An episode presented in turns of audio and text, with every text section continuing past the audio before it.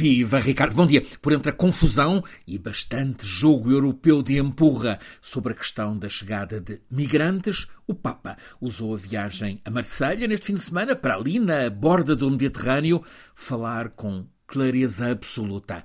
Num estádio de futebol, o Velodrome, para a ocasião em funções de catedral, o Papa enfatizou, numa firme declaração política, que quem arrisca a vida no mar ou em perigosa travessia do deserto não está a invadir o país de destino, está a pedir acolhimento, está a procurar vida. O Papa quis abanar-nos e fê-lo num país, a França, onde se fecham cada vez mais as portas ao acolhimento. Ele lembrou-nos, com uma espécie de morro na mesa, a realidade dramática que conhecemos. O Mediterrâneo, berço de civilizações, está hoje um túmulo da dignidade. O Papa, que anda há oito anos a denunciar a mundialização da indiferença, colocou a questão de modo simples, claro, embora reconhecendo que é complexa. Não estamos perante uma urgência momentânea explorada para campanhas alarmistas. É uma realidade do nosso tempo. Tornou-se crítica em 2015, continua oito anos depois, e assim vai continuar.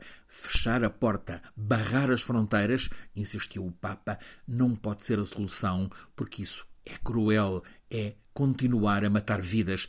É sabido que há quem associe a chegada de migrantes a inseguranças várias, choques culturais e religiosos, casos de banditismo ou simplesmente a absorção de recursos que escasseiam no Estado Social para atenuar carências de quem é do país. É neste quadro de medos do outro, que será diferente, que os migrantes são metidos em jaulas na Bulgária, em prisões flutuantes no Reino Unido, retidos em mega acampamentos sem mínimos de acolhimento em vários países ao sul. A Europa, ideal antes aberto ao mundo, está a ter com a crise dos migrantes uma variante do 11 de setembro dos Estados Unidos, a abertura ao mundo, que era sinónimo de liberdade, passou a identificar-se com insegurança. Há uma certeza: os migrantes não vão desistir, vão continuar a fazer tudo para chegar.